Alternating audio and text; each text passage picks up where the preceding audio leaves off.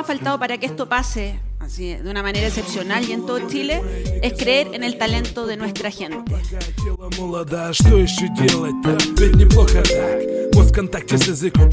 Mira innovaciones y si tenemos 10 casos como Mercado Libre en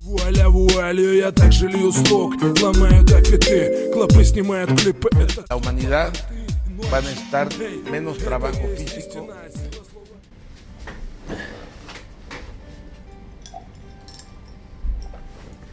12, 11 minutos de la noche, medianoche en la ciudad de Buenos Aires y estamos grabando el capítulo número 10 de cómo cincelar en un mundo volátil.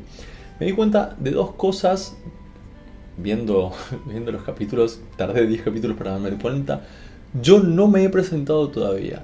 Entonces ahora voy a agregar a la, a la presentación, después de decir la hora y la ciudad en donde estamos, voy a decir mi nombre es Fernando Johan y estoy muy contento de estar aquí grabando este capítulo de cómo cincelar en un mundo volátil un, esfuerzo que hacemos, un esfuerzo nocturno en este caso que hacemos, para ayudar, acompañar, a hacer sentir menos solos a todos aquellos que estén en la oficina en este momento pensando en que ellos pueden agregar valor en algún lugar y que sí, que sí lo pueden hacer, que se sientan un poco menos locos, que sientan que se puede y que hay gente que tiene mucha fe en ustedes. Por ejemplo, yo.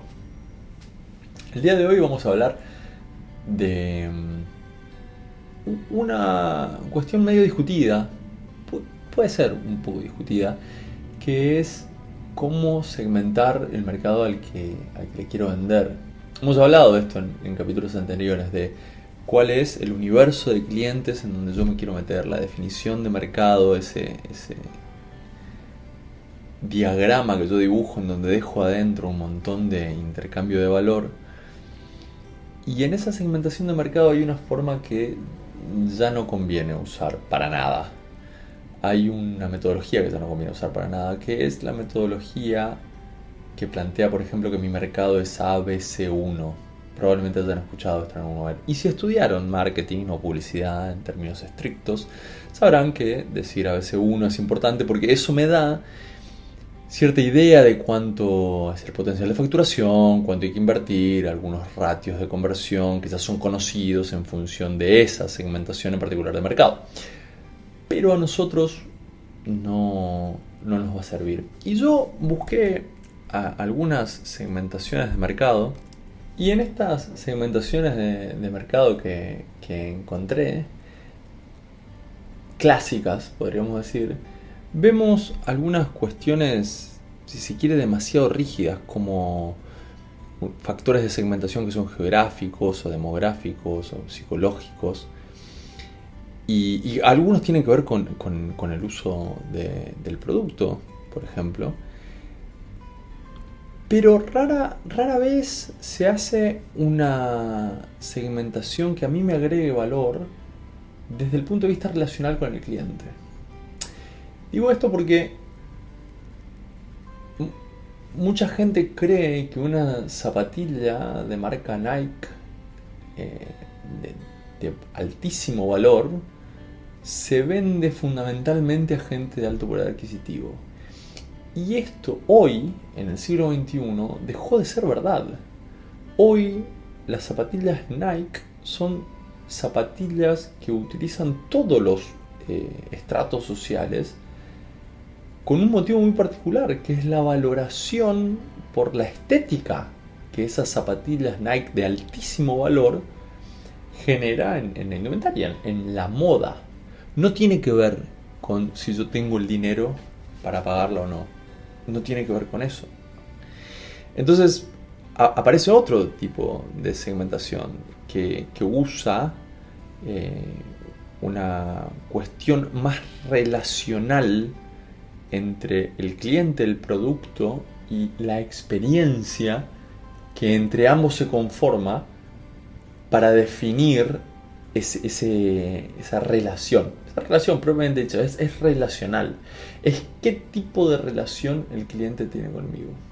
Esto no se da solo con las zapatillas de alto valor agregado, también, también se da en, elementos, no, no en elementos, pero en productos de uso de, muy particulares, como por ejemplo motocicletas. El segmento de mercado de quienes compran Harley Davidson es diferente del segmento de mercado de quienes compran Kawasaki y eso no tiene que ver con que uno tenga más dinero que el otro. No tiene que ver con que vivan en regiones diferentes tampoco. Tiene que ver con una relación con, el proyecto. obviamente no estoy hablando de, de, proyectos emprendedores cuando digo Nike, cuando digo Harley Davidson. Pero lo que quiero marcar es que ni Nike ni Harley Davidson dicen mis clientes son eh, componentes de la sociedad ABC1. Y esto cobra bastante importancia cuando yo estoy trabajando con, un producto, cuando yo estoy intentando describir la instancia de consumo de cliente. Y esto nos lleva a eh, lo, que, lo que yo creo que hay que hacer, lo que yo promuevo que hay que hacer para... Hoy también tomando algo fresco porque el verano en Buenos Aires está terrible. Lo que yo creo que hay que hacer, decía, para mm, poder plantear una estrategia de marketing, porque al final la segmentación de mercado es el primer paso para la estrategia de marketing. Lo que hay que hacer para plantear entonces una estrategia de marketing que tenga cierto, cierta posibilidad de, de éxito. Y esto específicamente tiene que ver con una herramienta bastante interesante y conocida a esta altura del partido, que, es la matriz de empatía.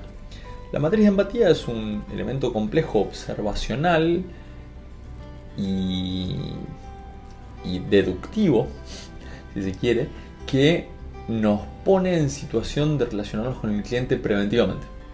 Ir y mirar qué le pasa antes. La matriz de empatía nos propone que miremos qué piensa, qué siente, qué dice, qué hace, qué oye, qué ve, qué cosas le duele y qué cosas le generan eh, satisfacción eh, particular. Y en ese espacio, en ese universo empático, es en donde aparece una segmentación valiosa. Porque quienes están dispuestos a consumir, a intercambiar valor por un producto o servicio, son más aquellos los que podemos unificar a través de su relación con mi propuesta de valor. Esto está medio eh, convolucionado, pero es súper importante. La relación que el cliente potencial puede armar con mi propuesta de valor es lo que a mí me va a interesar fundamentalmente. Entonces, si yo tengo un producto que le minimiza el esfuerzo o le calma algún dolor, si yo tengo un producto que le aumenta algún placer particular, si encaja bien con lo que piensa, con lo que siente, con lo que oye, con lo que ve, va a ser un producto más fácil de marketear para ese segmento particular. Ahora, yo bien puedo, de la misma forma que hice antes con la definición de mercado, dejar esa, definición casi vacía poniéndole detalles sin parar y, y haciéndolo cada vez más específico. Pero hay una cosa sola que no puedo hacer y que tengo que proponer. Yo no puedo proponer, yo no puedo eh, observar qué piensa y qué siente el cliente. Sencillamente puedo eh, inducir que... la palabra no es inducir. La, palabra pues es deducir.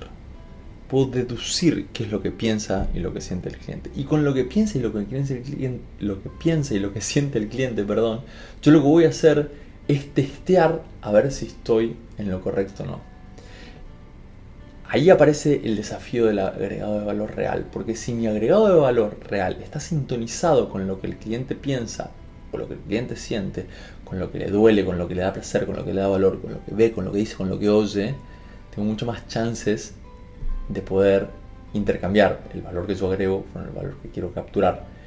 Y entonces poner a andar la rueda de la facturación y que yo pueda vivir de mi proyecto, producto o servicio. Así que ahí está. Segmentar no, se segmenta con la cuestión socioeconómica, no se segmenta por geografía, por más que esos son componentes que podemos usar. Segmentar se segmenta por la relación que puede tener el cliente con mi propuesta de valor y eso es mucho más eficiente a través de la matriz de empatía. Espero verlo por acá, espero verlos por acá la próxima. Capítulo 11 la próxima. Nos vemos. Chao.